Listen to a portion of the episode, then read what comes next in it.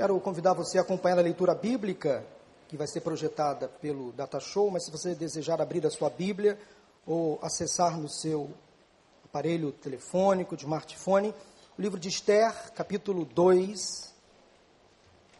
O livro de Esther é um livro muito interessante na Bíblia. Fica logo depois do livro de Neemias, Esther, capítulo 2, a partir do versículo 5. Esther, capítulo 2, versículo 5, foi o texto que Deus colocou no meu coração para compartilhar com a igreja na manhã deste dia. Diz assim a palavra do Senhor, Esther, capítulo 2, a partir do versículo 5.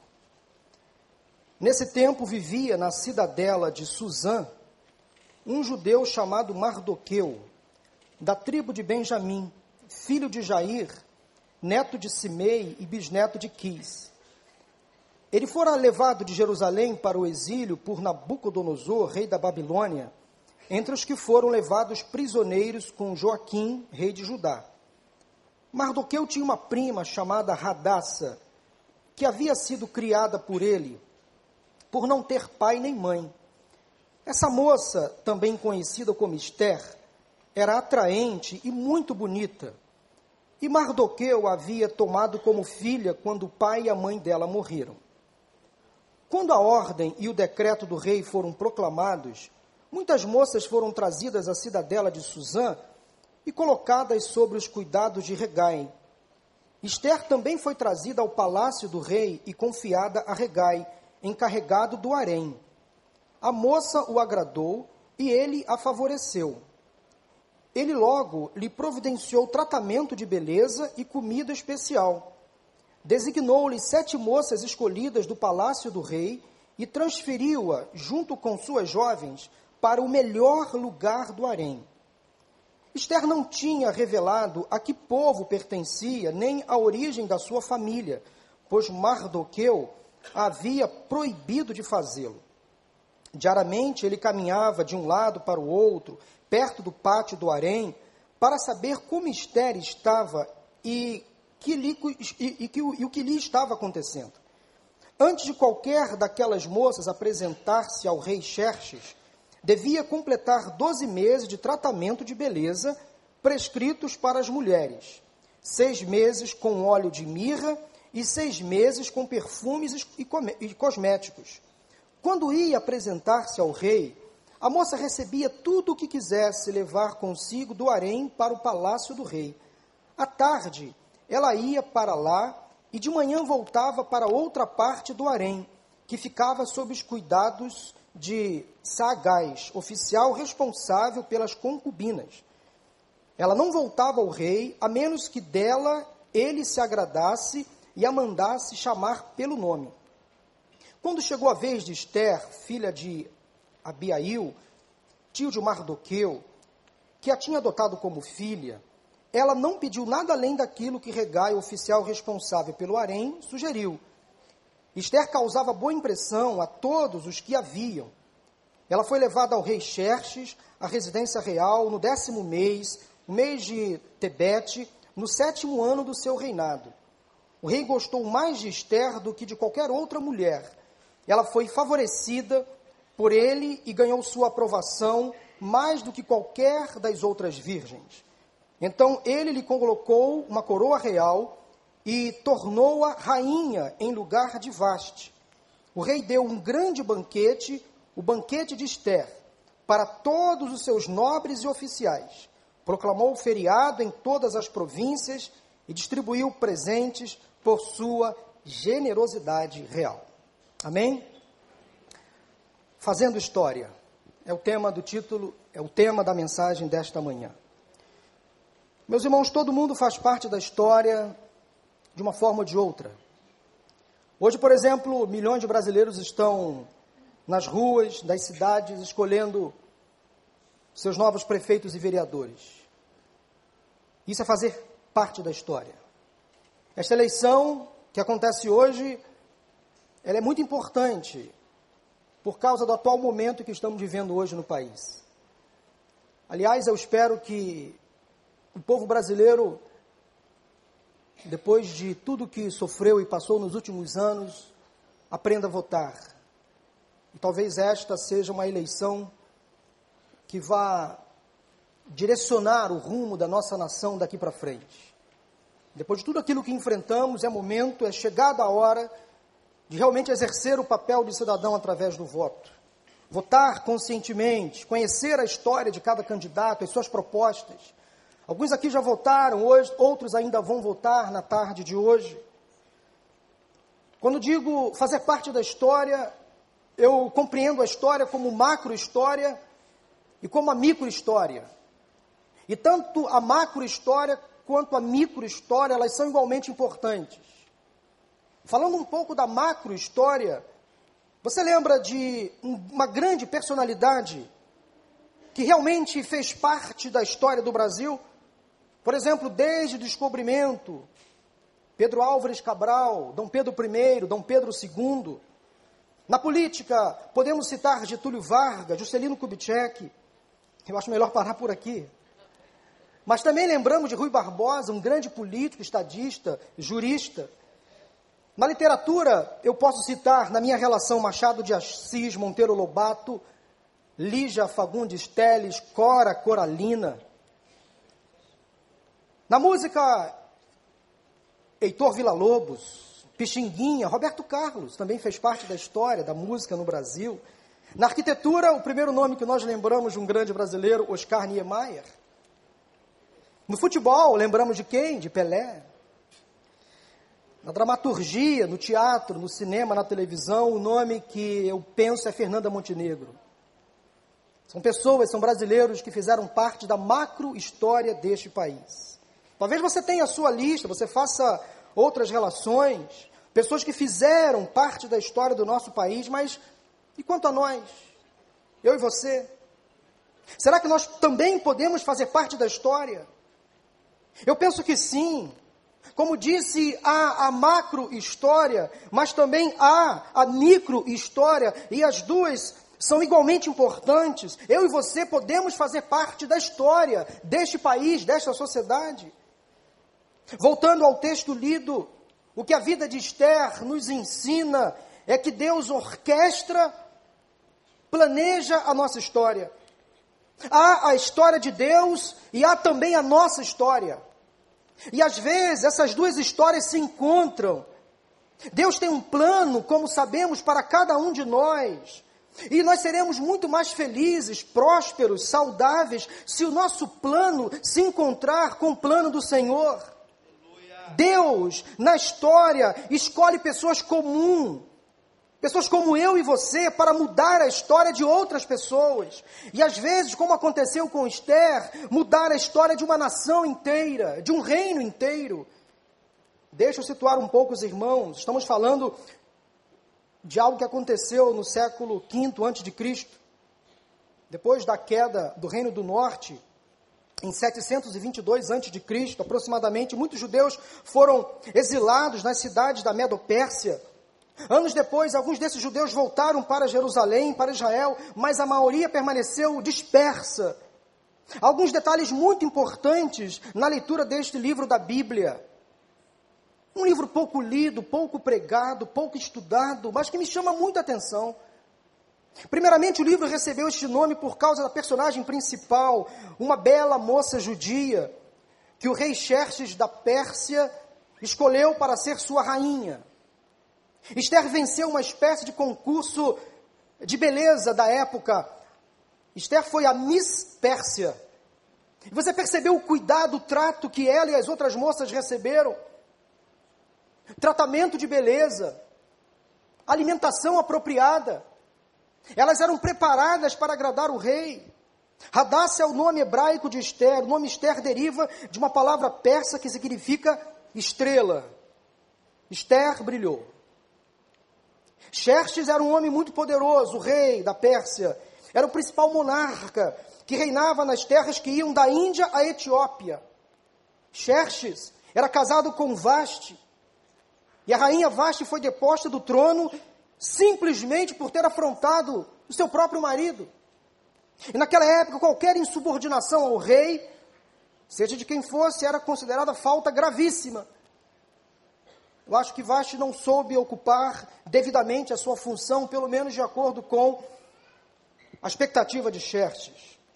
Há também dois outros personagens principais neste livro: Mardoqueu, o primo de Esther, que cuidou dessa moça quando ela perdeu seus pais. Foi usado por Deus para orientar, para discipular, posso assim dizer, para mentorear Esther.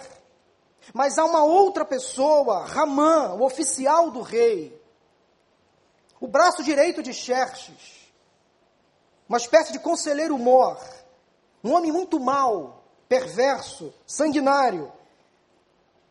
Acho que Hitler deve ter lido a biografia de Ramã. Porque o primeiro extermínio de judeus foi elaborado por Ramã, que convenceu o rei Xerxes que o mundo seria melhor com um holocausto e marcou um genocídio de todos os descendentes de Abraão. Esther estava entre os descendentes de Abraão, Mardoqueu também. É óbvio, meus irmãos, amigos, que basta espiritualizar um pouco essa história para percebermos uma ação maligna usando Ramã, numa tentativa sem sucesso de cortar a linhagem daquele que traria, ou que seria o Messias, o Cristo, o Salvador, aquele que se apresentaria como resgatador de Israel e de todos nós. Tentativa frustrada, porque ninguém, ninguém pode bater de frente com Deus Criador. É perda total. Não tem jeito. O livro registra o grande livramento do povo judeu durante o reinado de Xerxes. E quem foi a pessoa que foi usada por Deus para poupar a vida dos judeus? Esther. Há um outro detalhe muito interessante e curioso acerca desse livro, é que o nome de Deus não aparece no livro. Não aparece. Porém, é notório o cuidado de Deus por seu povo, também uma ausência de referência à adoração, à oração e ao sacrifício. Há alguns críticos que exageram e chegam a afirmar que esse livro possui pouco valor religioso, que eu discordo. Nunca devemos nos esquecer de que a Bíblia, toda ela, é a palavra de Deus. Se está no cânon sagrado, Deus assim permitiu. E o fato de não aparecer o nome de Deus não anula a ação do próprio Deus usando uma pessoa simples. E há a ação de Deus muito clara neste livro, usando a vida de uma mulher para transformar toda uma nação. Esther foi criada por seu primo Mardoqueu, Mardoqueu, depois que seus pais morreram. De órfã, ela se tornou rainha. Da pobreza à realeza. Do anonimato para a história. Que mulher é essa? A grande tese do livro de Esther, na minha opinião, é a seguinte: quando a história de Deus entra na nossa história, quando o plano de Deus se confunde com o nosso, quando Deus faz algo especial usando pessoas simples. O fato é que cada um de nós tem um lugar, tem um espaço reservado na história de Deus, cada um de nós. E se você quer que Deus faça da sua história a história dele, você deve obedecer a certos princípios da história dele, do plano dele. Ou seja, na história de Deus há espaço para você. Então, deixe-me tentar explicar alguns motivos bem práticos e simples, alguns princípios envolvidos para que eu e você nos tornemos parte da história de Deus. Em primeiro lugar, anote no seu coração primeiro tópico desta mensagem é o seguinte: primeiro ouça, depois fale. Primeiro ouça, depois fale. No mundo da publicidade, as campanhas de maior sucesso não são aquelas que tentam mudar as pessoas, mas aquelas que tentam refletir como as pessoas estão se sentindo, o que elas necessitam. Quais são seus maiores desejos, anseios, necessidades? Os anunciantes sabem que os consumidores não irão responder a um anúncio ou comprar um determinado produto, a não ser que o anúncio seja uma resposta exata e clara às necessidades daquelas pessoas. E é por isso que as empresas de publicidade, elas gastam muito tempo e dinheiro em pesquisas de satisfação. Elas tentam percorrer o mercado para saber o que eles estão precisando, quais são as necessidades. E essas empresas querem saber exatamente o que o mercado está precisando, e para isso, essas empresas precisam ouvir as pessoas. O chamado mercado de consumo para dar uma resposta, para entregar um produto que atenda exatamente às necessidades da população, dos consumidores. Observando as devidas proporções, a postura de Esther nos ensina a mesma lição. Quando chegou ao palácio, ela ficou observando, ela não falou nada. Ela ficou pesquisando o mercado antes de se proclamar, antes de se apresentar. Se você tem o desejo de ser um fabricante de histórias, se você deseja imprimir a sua vida na vida de outras pessoas, primeiramente você precisa ouvir para depois falar. Em outras palavras, primeiro você precisa aprender para depois ensinar. Primeiro você precisa observar para depois oferecer. Primeiro você precisa servir para depois ser servido. Esther ouviu os conselhos do seu mentor, Mardoqueu, seu primo, e manteve a boca fechada o tempo necessário. Só falou só se pronunciou, só se revelou na hora certa. Ela não se expôs imediatamente. Ela não se apresentou sabiamente, porque ela corria risco de morte. Mardoqueu pediu que ela se calasse. Manter a boca fechada preservou a vida de Esther e lhe permitiu, no tempo certo, ter acesso ao rei. Assim, meu irmão, meu amigo, aprender. Primeiramente a ouvir a observar, a ser cuidadoso, sábio e depois opinar é extremamente benéfico e saudável. Saber falar e saber ouvir pode nos dar acesso ao mundo de uma outra pessoa. Isso certamente nos ajuda a entender melhor os outros. A partir daí, podemos estabelecer um contato, influenciar a vida de uma outra pessoa. O livro de Provérbios nos traz algumas lições muito importantes Descreve um tipo de pessoa que não consegue ficar de boca fechada, que fala o tempo inteiro, não pensa antes de falar. Provérbios capítulo 18, versículo 2, a Bíblia diz assim: O tolo não tem prazer no entendimento, mas sim em expor os seus pensamentos. O mesmo versículo, na nova tradução na linguagem de hoje da Sociedade Bíblica do Brasil, diz assim: O tolo não se interessa em aprender, mas só em dar as suas próprias opiniões.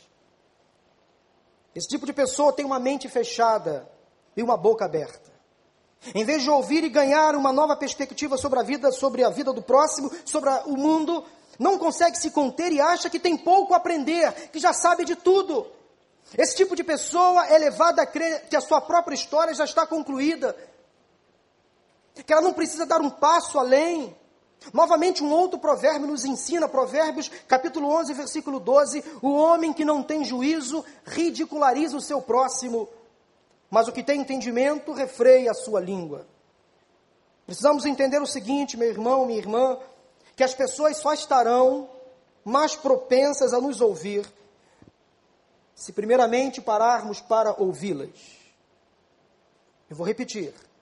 As pessoas só estarão mais propensas a nos ouvir se primeiramente pararmos para ouvi-las. Como cristãos, nós queremos ver uma mudança na história das pessoas que estão ao nosso redor. Nós entramos numa campanha para ganhar vidas para Jesus. Fazer com que essas pessoas estejam conosco no céu e não no inferno, que é o lugar que foi preparado para o diabo e seus anjos. No entanto, muitas vezes, não sabemos como falar nem o que falar. Não queremos sentar para aprender, não queremos observar. Então, esta semana, se você quer que Deus use a sua vida para mudar o destino de alguém, primeiramente ouça, se aproxime da pessoa, conquiste a confiança, crie uma amizade, construa um relacionamento, um bom relacionamento. As pessoas não vão ouvi-lo até que você esteja disposto a, primeiramente, ouvi-las. Lembro quando eu cheguei aqui nesta igreja, eu e minha família ficamos quase um ano sentado exatamente ali, naquele corredor, observando, aprendendo atentamente. Como eu aprendi com o pastor Wanda e os demais pastores. Fiquei ali no anonimato, eu, Maura, sentadinhos ali, as crianças do Recriança. Não sabia eu o que Deus tinha para nós aqui neste lugar. Até que chegou o tempo que Deus usou o pastor Vander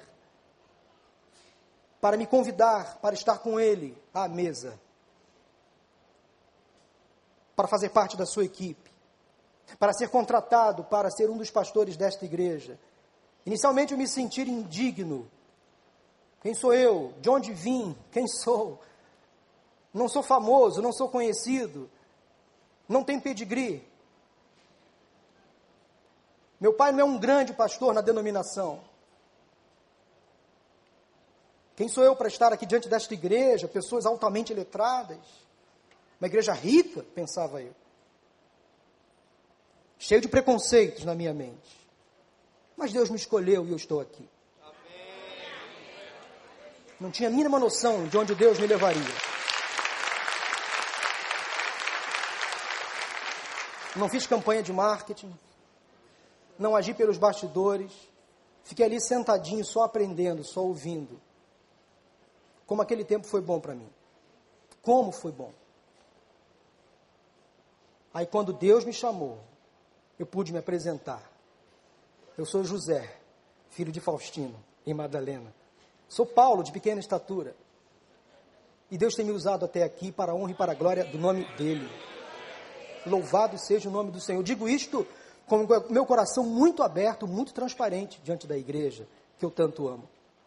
Louvo a Deus pela vida do meu pastor, que um dia olhou para mim e poderia imaginar quem é esse cara, de onde ele vem, o que ele tem a contribuir. Mas ele olhou não com os olhos dele, olhou com os olhos de Deus. E assim ele tem feito com cada um de nós que pertence à sua própria equipe. Nós somos tão diferentes, gente. Vocês não têm noção. Eu acho que a única similaridade que há nesta equipe que a maioria é composta de vascaínos.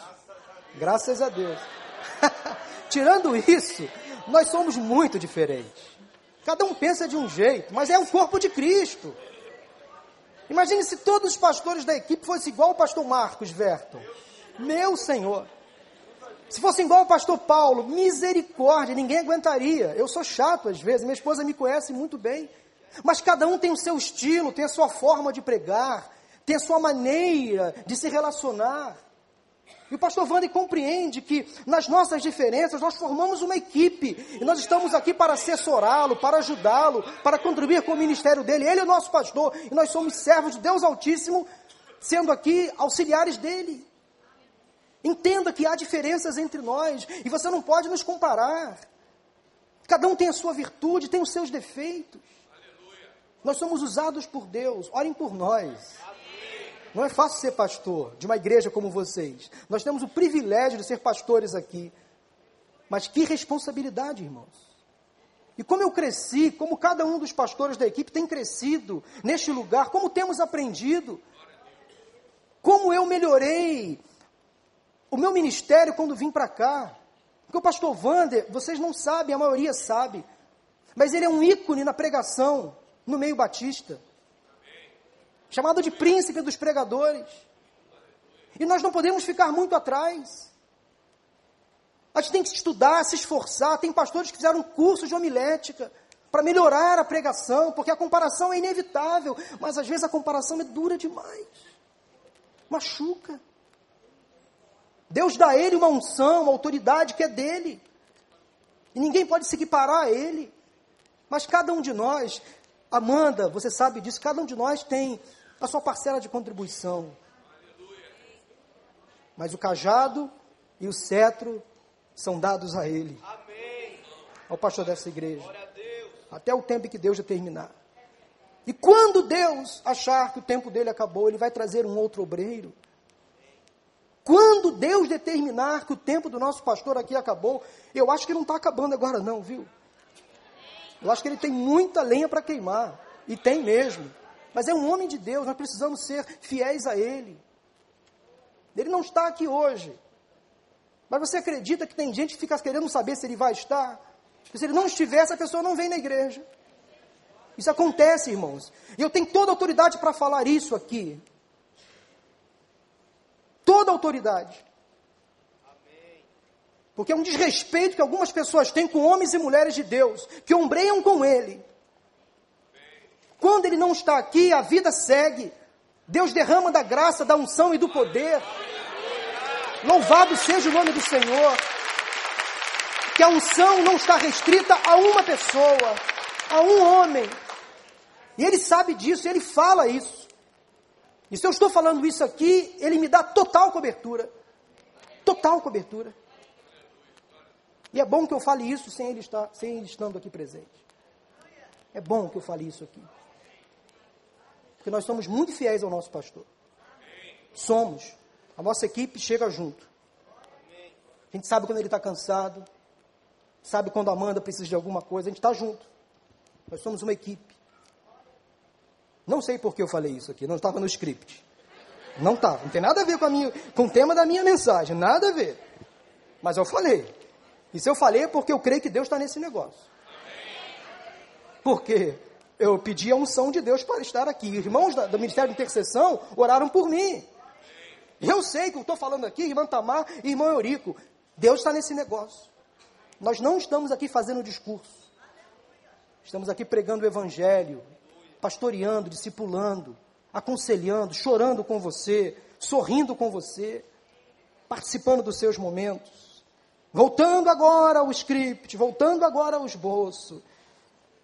Qual o primeiro tópico da mensagem? Primeiro, ouça, depois fale. E para terminar o primeiro tópico, eu sou bem jerriquiniano. Eu fui formado pelo pastor Jerry Key, meu professor de homilética no Seminário do Sul do Brasil. Estou no primeiro ponto ainda, e terminando esse primeiro ponto, eu quero ler Eclesiastes 3, 7. A Bíblia diz que há um tempo para tudo, Há um tempo certo para cada propósito. Há tempo de calar e há tempo de falar. Há tempo de calar e há tempo de falar. O segundo tópico da mensagem desta manhã, fazendo história, o segundo tópico é o seguinte: assuma certos riscos. Para você fazer parte da história de Deus, assuma certos riscos. Quero contar duas histórias para vocês. Talvez você conheça a história de Dietrich Bonhoeffer, um pastor luterano na Alemanha de Hitler. Ele se opôs ao nazismo durante o período da Segunda Guerra Mundial. Ele não se conformou com as atrocidades cometidas nos campos de concentração. Bonhoeffer reuniu um grupo de pastores e líderes que rejeitaram corajosamente, bravamente, a política nazista. Ele chegou a dizer o seguinte: Jesus Cristo e não homem algum ou Estado é o nosso único salvador, naquela época. Ter coragem para dizer isso, naquela ocasião, durante aquele regime, seria um risco. Obviamente, o movimento proposto por Dietrich Bonhoeffer, Bonhoeffer não foi posto, não foi colocado à frente, adiante. Foi tido como um movimento ilegal, contraditório ao regime nazista. E em abril de 1943, ele foi preso por ajudar alguns judeus a fugirem para a Suíça. Acabou se envolvendo em uma tentativa para derrubar Hitler do poder. Foi julgado por participar de uma trama para assassinar o líder nazista Hitler. Levado para uma prisão, depois para outra, finalmente em 9 de abril de 1945, esse pastor alemão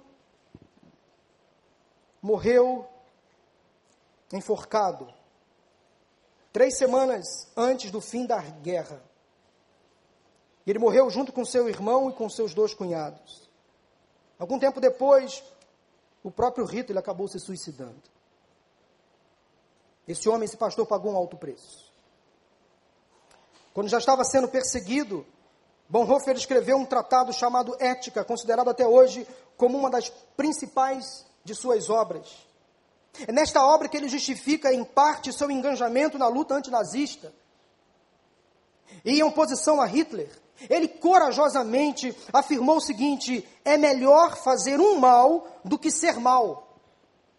É melhor fazer um mal do que ser mal. Esse homem entrou para a história, correu riscos, mas deixou a sua marca. Quero contar a história de um outro homem Talvez você conheça a história de João Filson Sorém. Alguns aqui conhecem. Um pastor batista, brasileiro, pastoreou a primeira igreja batista do Rio de Janeiro. Alguns aqui foram suas ovelhas durante 51 anos. No auge do seu ministério pastoral, pastor Sorém, sua esposa estava grávida de um de seus filhos. Ele apresentou-se à Força Expedicionária Brasileira para ser voluntário na Segunda Guerra Mundial como capelão militar. Licenciou-se de sua igreja, a primeira igreja do Rio, e ele foi para a Itália e ele se, se transformou no primeiro capelão militar evangélico do Brasil. Depois, um outro pastor metodista, pastor Juvenal, também se apresentou. Além da assistência espiritual que pastor Sorim prestava aos pracinhas, visitando os enfermos, dirigindo cultos nos acampamentos, aconselhando, como um capelão deve fazer. Nos seus momentos de folga, sabe o que o pastor Sorém fazia? Ele atuava voluntariamente, ajudando o pelotão de sepultamento da Força Expedicionária Brasileira. Voluntariamente. O pastor Sorém percebeu um detalhe muito importante: que enquanto o pelotão percorria as áreas em que se encontravam soldados brasileiros mortos na neve. Olha o que os alemães faziam, os alemães de Hitler, o que eles faziam. Quando matavam um soldado brasileiro, o corpo ficava ali. Depois que aquela região, antes em guerra, depois que o conflito passava, chegava o pelotão de sepultamento para resgatar o corpo dos soldados brasileiros mortos. Mas sabe o que os soldados de Hitler faziam? Colocavam uma mina sob cada corpo de cada soldado brasileiro. Daí, quando o pelotão de sepultamento passava para resgatar o corpo daquele soldado, a mina explodia, destroçava aquele corpo e geralmente feria gravemente ou matava o outro soldado do pelotão de sepultamento. Sabe o que o pastor Sorém começou a fazer? Ele passou a ir adiante do pelotão de sepultamento. Ele aprendeu a desarmar minas. E ele cuidadosamente, sem nenhum tipo de interesse, não era o trabalho dele. Ele desarmava cada mina, debaixo de cada corpo, de cada soldado brasileiro. E sabe o que aconteceu? Ele desarmou quase 30 minas. Pelo menos 30 famílias brasileiras puderam sepultar os seus filhos. Pelo menos 30 soldados brasileiros não foram mortos na Segunda Guerra. Ele começou a fazer isso ó, quietinho, sem querer publicidade, mas não havia como esconder algo tão grande. Quando terminou a guerra, o pastor Sorei recebeu a maior condecoração do exército norte-americano, a medalha Silver Star. Um homem de Deus. Eu tive o privilégio de ser capelão militar do exército brasileiro. Como eu aprendi com o pastor João Filson Sorém. Durante 49 anos, primeiro domingo de janeiro, enquanto pastoreou a sua igreja, ele pregava sempre no mesmo versículo: diga ao povo de Israel que marche. Durante 49 anos, pegando no mesmo tema, no mesmo versículo. Só um ano que ele não pôde pregar porque estava na Segunda Guerra. Enquanto estava na guerra, o seu filho nasceu, João Marcos, que hoje é secretário é o administrador da primeira igreja batista do Rio de Janeiro. Pude conversar com João Marcos. Quando fui capelão militar, pude realizar algumas homenagens à história deste grande homem de Deus. Correu riscos, mas valeu a pena. Dois homens que assumiram certos riscos entraram para a história. Escreveram a sua história na vida de outras pessoas, na vida de uma nação. Tiveram coragem, determinação, se expuseram, Poderiam fazer o suficiente, mas fizeram o essencial. Poderiam se contentar com o bom, mas partiram para o excelente.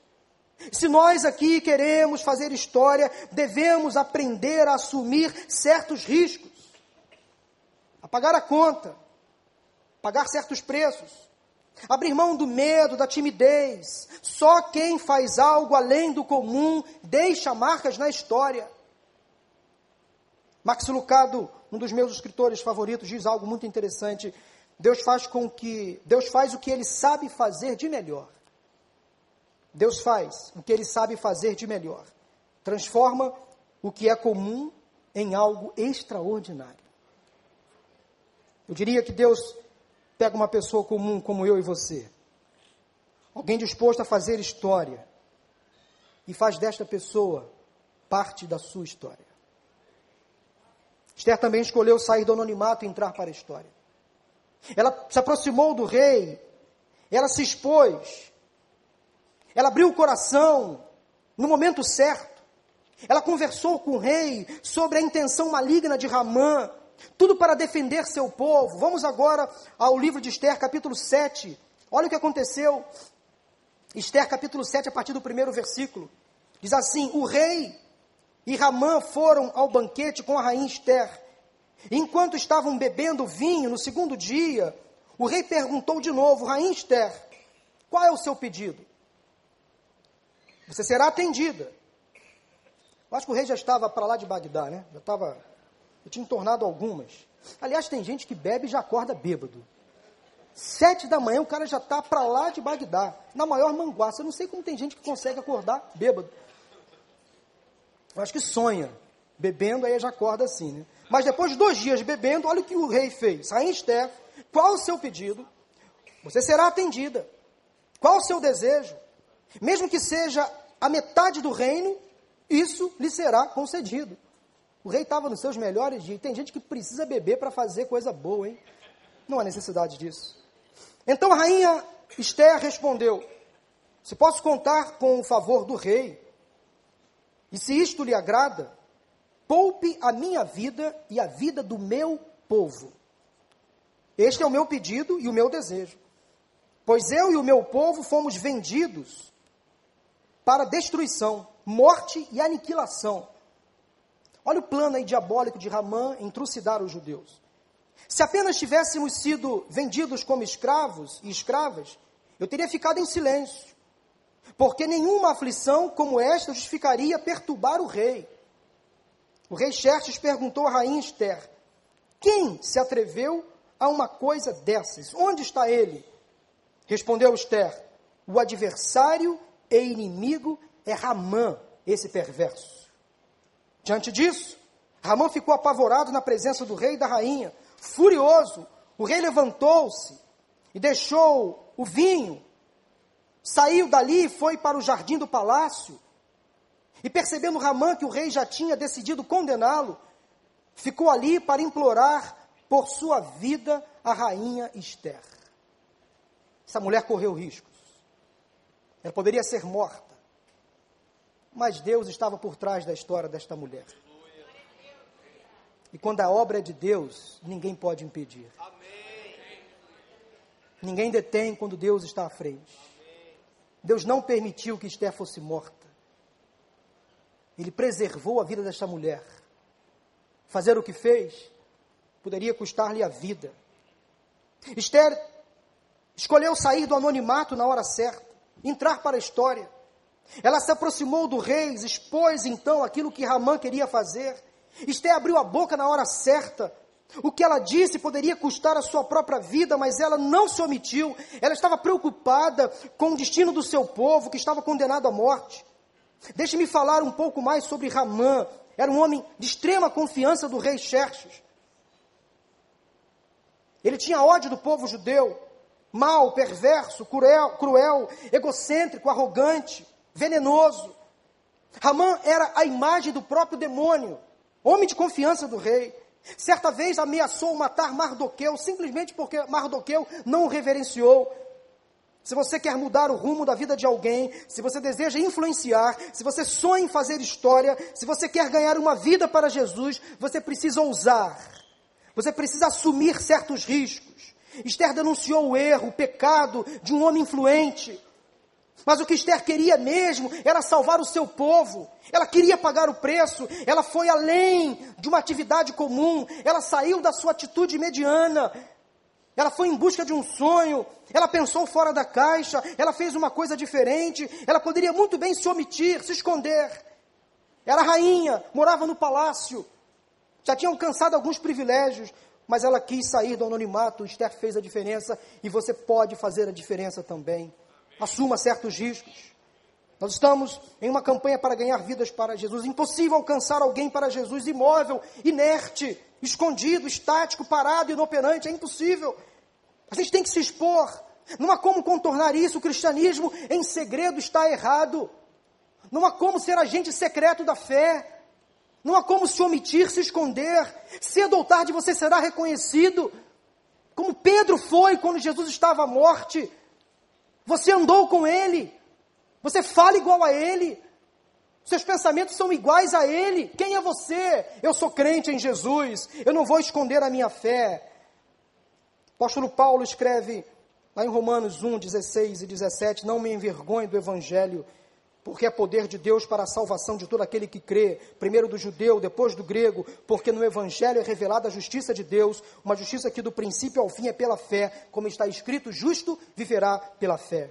Jesus disse em Mateus 8,38: Se alguém se envergonhar de mim, das minhas palavras, nesta geração adulta e pecadora, o filho do homem se envergonhará dele quando vier na glória de seu Pai com os santos anjos. Paulo ainda diz a Timóteo, 1 Timóteo, 2 Timóteo 2, 2 Timóteo 1,8: Portanto, não se envergonhe de testemunhar do Senhor. Paulo diz então que o Evangelho de Cristo é poder que transforma. Transforma mesmo, gente. Cristo transforma. Transforma pensamento, comportamento, muda opinião. O Evangelho muda a cultura. Como as pessoas serão transformadas se não ouvirem falar de Jesus? Só o Evangelho de Jesus pode mudar esta nação. A nação não está na mão de políticos. São humanos como nós, erram, pecam, se corrompem, são corrompidos. Quem dá jeito na nação é o Evangelho de Jesus Cristo e nós somos, como igreja, a esperança para esta terra, para este mundo. Temos em nossas mãos o poder do Evangelho, Evangelho que transforma.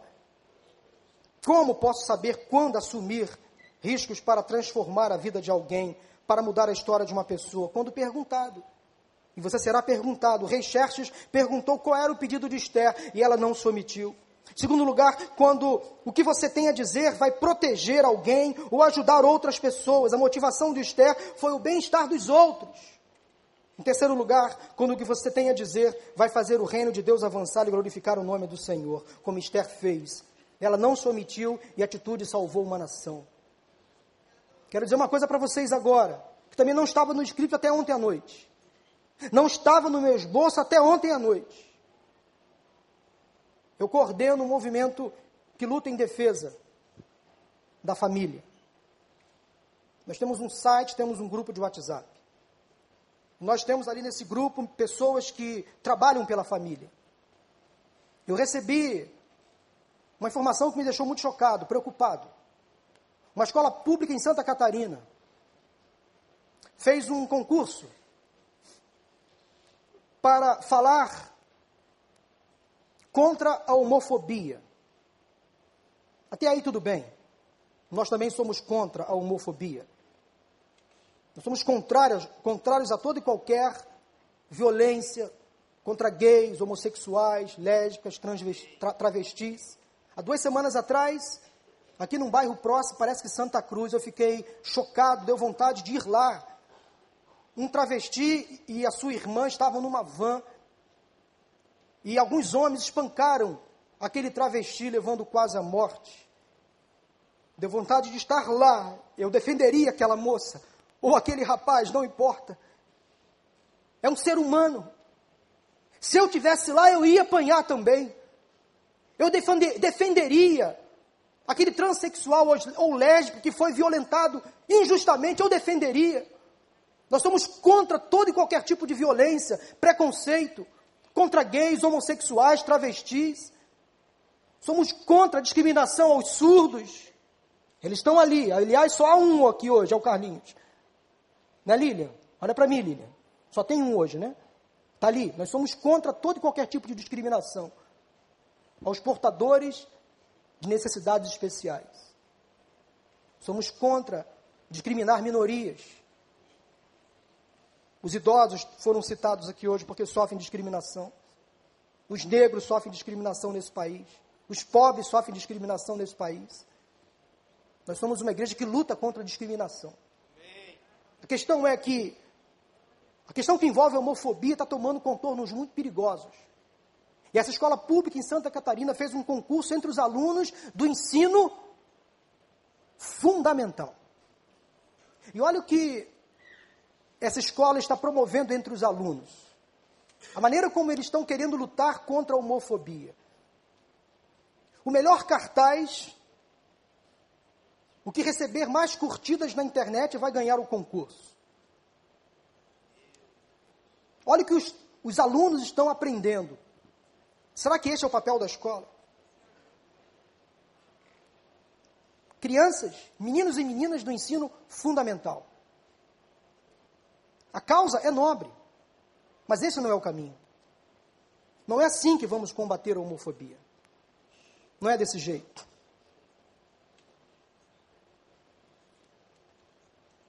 É dessa forma que os nossos alunos estão sendo educados nas escolas. Crianças. Desconstruindo valores. É o que está acontecendo no Brasil. Questão é que eles estão lutando por uma causa justa, mas estão usando a maneira errada, querendo desconstruir aquilo que Deus construiu. A heteronormatividade está sendo agora colocada como erro, como desvio. É o que está acontecendo. Meninas e meninos sendo, sendo induzidos à prática sexual antes do tempo. Uma escola referência, tradicional na nossa cidade recentemente. Um colégio altamente reconhecido. Algumas semanas atrás, alguns aqui estudaram nesse colégio. A direção da escola determinou que meninos e meninas podem usar qualquer uniforme. Ou seja, o menino pode usar uma saia. Com isso, pode entrar no banheiro feminino. A menina pode usar uma roupa masculina, não tem problema algum. A questão é: essas crianças são precoces demais. Elas não estão preparadas para avaliar essas coisas. Converse com uma mãe, um pai, de um menino ou menina enfrentando essa questão, como eles estão sofrendo. Hoje há políticos querendo liberar a maconha. Isso é um absurdo. E tem crente votando nessas pessoas, apoiando essas pessoas. Vai visitar a casa de um dependente químico, pastor Daniel. Vai ver como é que é o sofrimento lá. Para saber se isso é bom. Nós não temos um sistema de saúde preparado para resolver esse problema. E esses políticos usam um discurso de que precisamos liberar porque não damos mais conta. Mentira, eles não estão preocupados com as minorias, eles não estão preocupados com os pobres, eles querem usar a maconha deles, sem nenhum impedimento. Eles não querem mais ter que ir ao morro comprar, ou trazer a maconha através de um, de um porta, porta-maconha. Eles querem comprar, usar livremente, eles estão preocupados com eles. Eu não me omito. Não me omito. Porque eu vejo o sofrimento dessas famílias. Vejo o sofrimento. Escola não tem esse poder para dizer que Deus não existe. Não é essa a função da escola. A escola não tem a função de dizer que um homem e uma mulher estão errados num relacionamento. Não é essa a função da escola.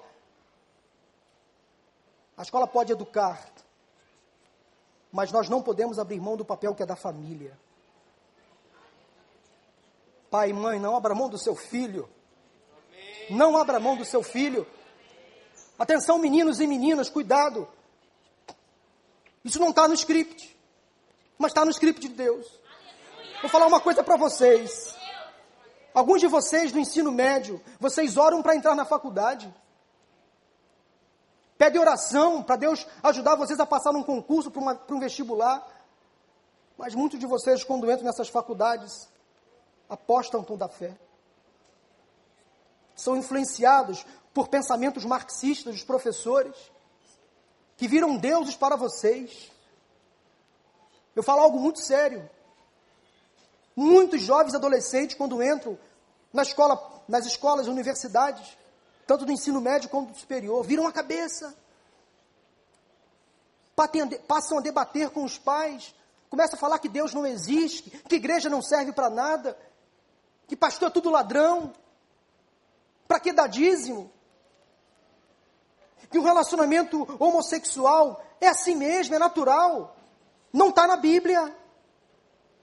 Não está na Bíblia. Nós respeitamos toda e qualquer opção sexual, mas há limite, gente. O nosso povo precisa de limite. E nós não podemos nos omitir. Está aqui uma igreja que não se omite, que prega o respeito, a tolerância, mas não se omite quando o assunto é pecado. Não se omite.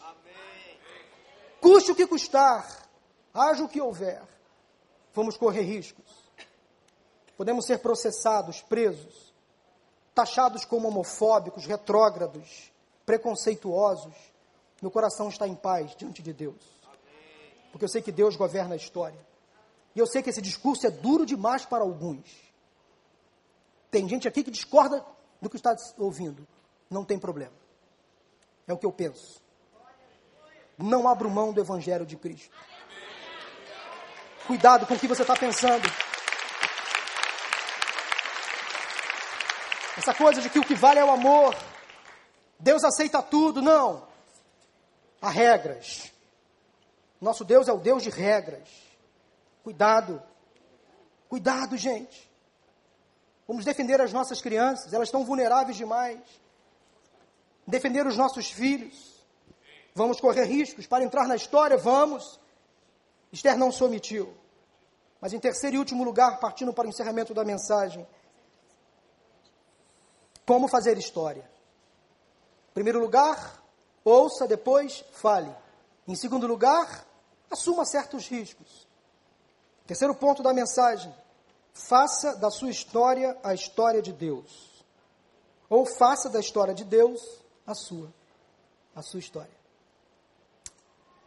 Esse terceiro tópico da mensagem me leva a entender é que vale a pena fazer história, a história de Deus. Só faz história de Deus quem está disposto a refazer a sua história. Será que você está disposto ou disposta a fazer com que a história de Deus se cruze, se encontre com a sua história? Logo assim que Mardoqueu tomou conhecimento do plano de Ramã para matar os judeus, ele foi correndo então procurar Esther, rainha Esther. Ele foi na intenção de pedir a Esther que intercedesse junto ao rei Xerxes em favor do povo. Mas havia um problema, Esther, mesmo sendo rainha, ela não poderia se aproximar do rei sem ser por ele chamada. Ouça o que disse Esther a Mardoqueu no capítulo 4, versículo 11: Eu não sou chamada à presença do rei há mais de 30 dias. E só o rei poderia chamá-la. Xerxes era cheio de história. Era um cara meio estranho, esquisito. Mas enfim. Mardoqueu disse o seguinte a Esther, lá no capítulo 4, versículos 13 e 14: não pense que pelo fato de estar no palácio real, Esther, você será a única entre os judeus que escapará. Pois se você ficar calada nesta hora, socorro e livramento surgirão de outra parte, de uma outra pessoa. Se você se omitir, Deus vai usar uma outra pessoa. Mas você e a família do seu pai morrerão. Quem sabe se não foi para um momento como este que você chegou à posição de rainha?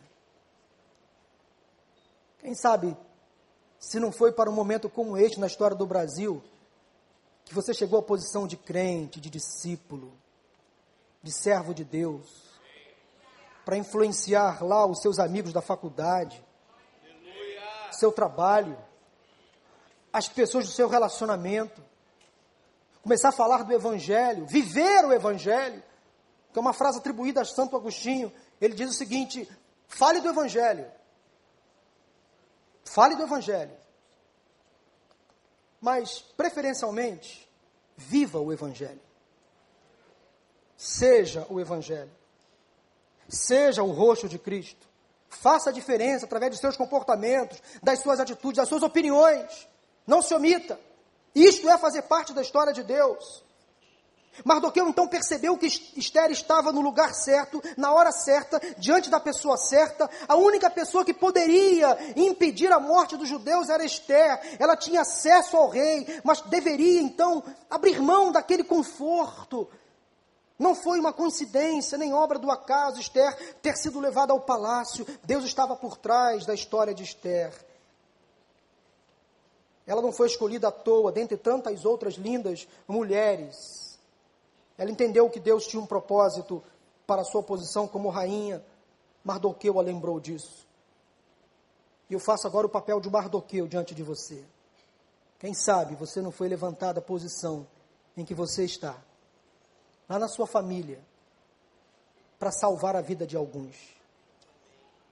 Quem sabe, mulher, você não foi levantada como mulher de Deus para resgatar o seu casamento pais, quem sabe vocês não foram levantados por Deus nesse momento, instruídos, doutrinados, abençoados por Deus, para salvar os seus filhos, para ser amigo deles, conversar com eles. Você que é empresário, tem pessoas abaixo de você, você pode influenciar essas pessoas, levá-las a Cristo. Ganhe pessoas para Jesus. Onde você está não é uma obra do acaso. Deus tem um propósito para você na posição em que você ocupa, no seu trabalho, na sua família, na escola, no seu bairro. A sua vida, como é hoje, não é uma obra do acaso. Deus está por trás da sua história. Deus colocou você exatamente onde você está, porque Ele quer trabalhar em sua vida, para que você faça parte da história dele. Devemos entender e aprender que Deus nos colocou aqui, porque Ele tem um propósito. A questão é: será que você está disposto, disposta a ser boca de Deus nesta geração? O ponto é este: se queremos fazer história, então precisamos entrar na história de Deus. Quero concluir dizendo que muitas vezes achamos que é mais fácil obedecer a Deus quando há pouco ou nenhum risco ou custo envolvidos. Às vezes o Espírito de Deus nos move para falar de Jesus a uma pessoa, para tomar uma posição em defesa do Evangelho, mesmo que nos tornemos impopulares, é preciso dar um passo de fé, que muitas vezes nos deixarão expostos, indecisos. Isso é fazer história, vale a pena. Esther encontrou-se numa bifurcação, ela poderia perder a vida. Ao perceber que milhares de judeus poderiam morrer, inclusive a sua família, seus conhecidos, pelas mãos de Ramã, ela poderia negar o pedido de Mardoqueu, ocultar sua identidade continuar morando no palácio, usufruindo da vida de rainha, mas ela ficaria com uma tremenda dor na consciência. Ou ela poderia revelar a sua origem, mesmo correndo risco de morte, e salvar os judeus. Foi o que ela fez. Ela preferiu interceder ao rei e ofereceu-se como instrumento de Deus. E assim Esther tornou-se parte da história. Ela fabricou a sua própria história, que foi a história de Deus. Esther escreveu a sua história na história de Deus. O livro de Esther termina relatando que os judeus foram salvos da morte. Mardoqueu foi honrado e a rainha Esther para sempre entrou para a história. Quantas mulheres e homens temos aqui hoje como Esther? Será que a sua história está dentro da história de Deus? Você quer brilhar para Jesus e entrar para a história? Vamos orar. O que Deus falou com você nesta manhã? O que você tem que fazer a respeito? Pense nessas duas respostas. A primeira pergunta é a seguinte: o que Deus falou comigo hoje? E a segunda pergunta que eu faço a você é a seguinte: o que eu vou fazer a partir daquilo que Deus falou comigo? Vamos orar. Deus, nós te agradecemos, Pai, por esta manhã. Te louvamos pela vida de Esther, esta mulher tão simples que foi elevada a um posto tão nobre, tão importante, para fazer parte da história. Da mesma forma, há homens e mulheres aqui que estão sendo colocados em locais estratégicos, em pontos estratégicos da nossa sociedade, para influenciar Deus dê sabedoria, compreensão, entendimento. para que essas pessoas, primeiramente, ouçam, que depois falem com ousadia. Se preciso for assumir riscos, ó Deus, dê autoridade, intrepidez, livramento, como tu fizestes com Esther. Mas, ó Deus, longe de nós toda e qualquer omissão, toda e qualquer vergonha. Senhor, queremos fazer parte da tua história para este tempo. Temos em nossas mãos ferramentas, temos conhecimento, temos a unção do teu Espírito Santo. Temos vidas que precisam ser alcançadas para Cristo Jesus. Estamos numa campanha para ganhar vidas para Jesus. A Deus, dá ao teu povo motivação, sede pelas almas perdidas, paixão por aqueles que sofrem, ó Deus, preconceito.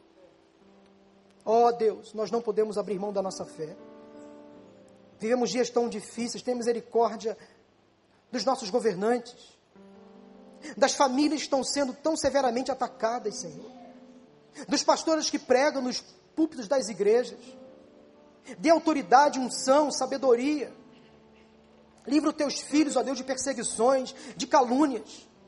Abra o entendimento do teu povo, o povo que chama pelo teu nome, Senhor. Temos hoje diante de nós uma grande responsabilidade através do voto. Possamos fazer diferença nas urnas. Possamos influenciar esta geração. Tirar pessoas que estão caminhando para a morte e levá-las para a vida eterna em Cristo Jesus possamos agir como Esther. Que as almas que estão se encaminhando para a morte, elas sejam alvo da nossa oração, da nossa intercessão e da nossa ação. Final deste culto, leva-nos em paz, em segurança. Logo mais à tarde ou à noite, traga de novo o teu povo aqui para ouvir a tua palavra. Alguém vai pregar a tua palavra e queremos ouvir a tua voz. É o que eu oro e agradeço pelas bênçãos e pelas tuas misericórdias, em nome de Jesus. Amém.